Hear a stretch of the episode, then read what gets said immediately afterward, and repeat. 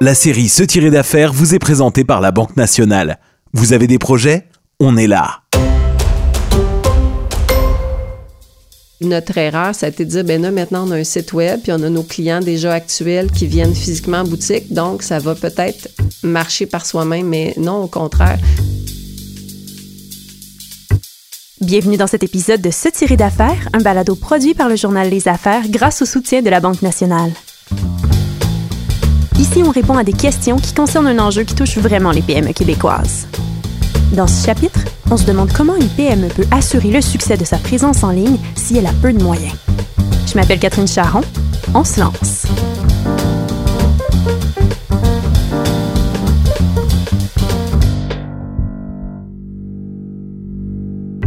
Avec le temps qu'on a récupéré, vu que c'était plus calme, on a, j'ai euh, euh, du temps pour euh, créer une boutique en ligne. Elle, c'est Sarah Legris. Elle est la copropriétaire de Franco, une épicerie spécialisée dans le vrac qui a pignon sur rue depuis 45 ans à Montréal.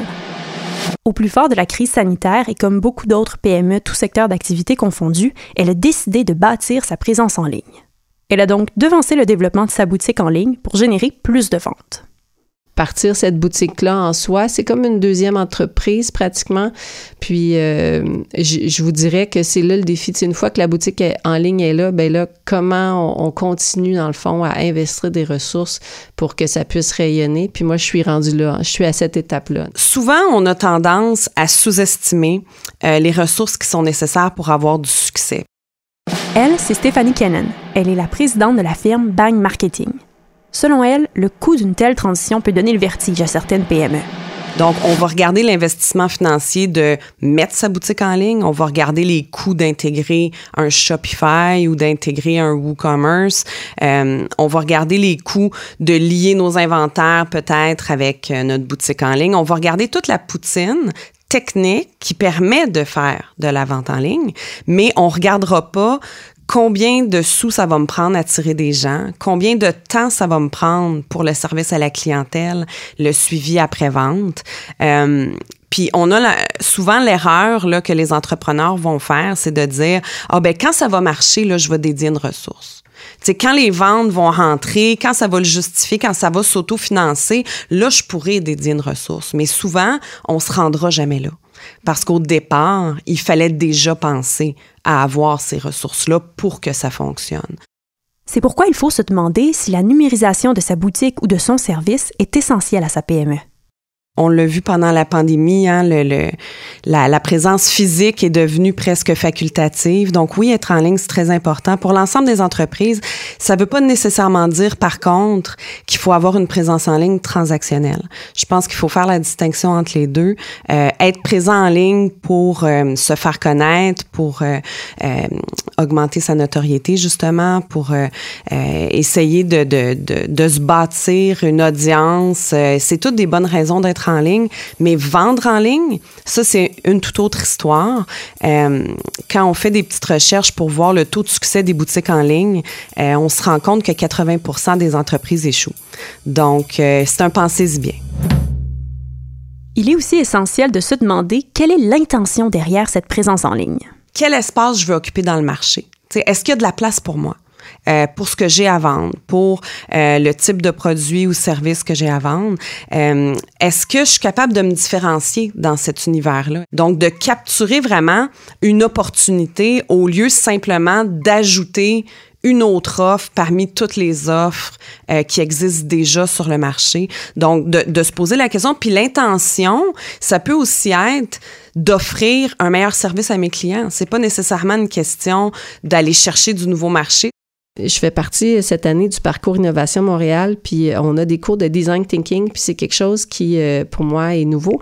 Puis je me rends compte que des fois, on fait des choses qui peut-être on offre quelque chose, mais est-ce que ça répond à un besoin?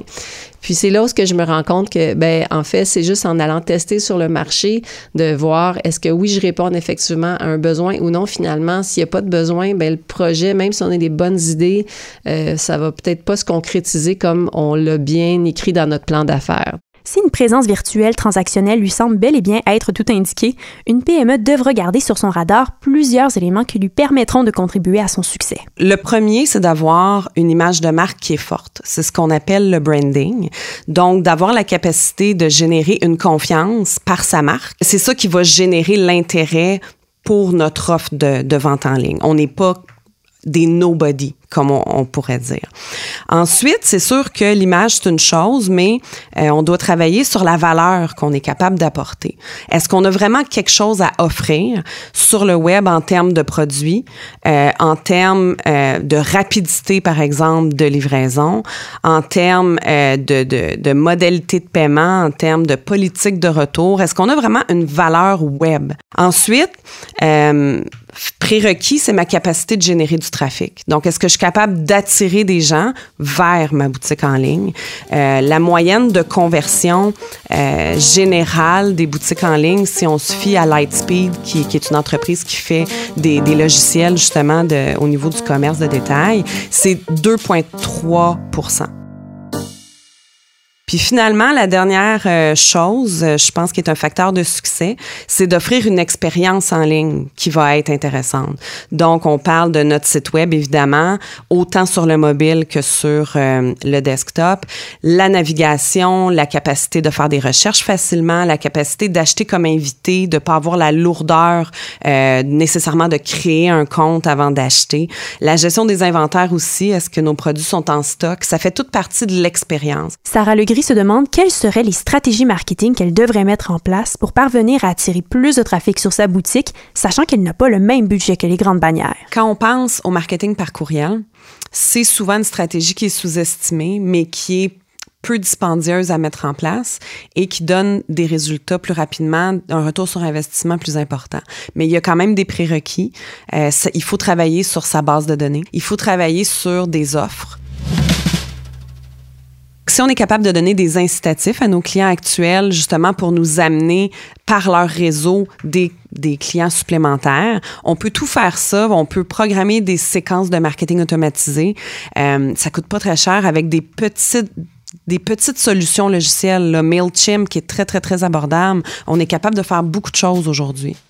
Les médias sociaux, c'est aussi quelque chose de très intéressant à regarder, dépendamment des industries dans lesquelles euh, on évolue. Il y a moyen de, se positionner de façon différente, euh, attractive et d'augmenter sa, notoriété, puis d'attirer les gens après ça sur notre site euh, web avec des offres, hein, parce qu'il faut toujours penser à ça. Je pense que deux choses à retenir, c'est branding, donc se différencier, avoir une image, que les gens nous reconnaissent pour quelque chose, qui nous associe à des valeurs, à un concept, à, à un positionnement différent. Et après ça, d'avoir des offres, parce que c'est pas juste on, voici qui nous sommes, venez nous voir, voici ce qu'on fait, c'est fantastique, venez nous voir. Il faut leur donner une raison de venir nous voir, surtout quand ils nous connaissent pas. Puis ensuite, euh, on peut aussi regarder les gens qui viennent déjà sur notre site web et les recibler par les médias sociaux. Donc, ça fonctionne avec le marketing par courriel aussi. C'est, c'est un cercle vertueux, je dirais, là, pour commencer, euh, pour essayer de regarder là, ce qui coûte le moins cher puis ce qui va rapporter le plus. En plus de miser sur les réseaux sociaux et les courriels, les PME qui ont peu de moyens peuvent aussi se tourner vers le marketing de guérilla. Si tu n'as pas d'argent, tu as besoin de temps. Puis tu besoin d'oser, puis tu besoin de provoquer, puis tu besoin euh, de faire les choses différemment.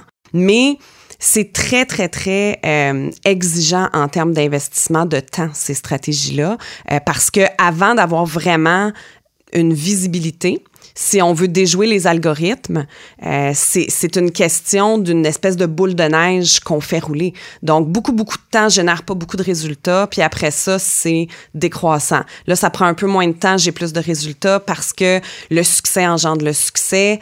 Euh, c'est vraiment comme ça que ça fonctionne sur les médias sociaux quand on n'a pas de budget. Euh, il faut qu'on ait un succès, il faut que les gens soient engagés, il faut que les gens partagent. Quand les, les plateformes réalisent que c'est intéressant ce qu'on a à dire, ben ils nous donnent un petit peu plus de visibilité. Puis là, on est capable de faire arriver quelque chose. La situation d'échec, c'est quand on n'a ni budget ni temps. Si on n'a pas d'argent et on n'a pas de temps, on est mieux de mettre notre énergie ailleurs parce que ça fonctionnera pas. Puis ça, ça va quand même en prendre de l'argent, puis ça va quand même en prendre du temps. C'est juste que cet argent-là puis ce temps-là aura pas de retour sur investissement. C'est ce qui conclut cet épisode de Se tirer d'affaires. Pour ne rien manquer des prochains chapitres de cette série, abonnez-vous à nos comptes sur votre agrégateur de balado préféré, que ce soit celui d'Apple, de Spotify ou de Google Podcast. C'était une réalisation de Virage Sonore. Je m'appelle Catherine Charron. On se retrouve dans un prochain épisode.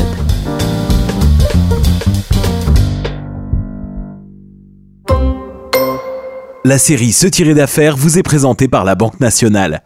Vous avez des projets? On est là.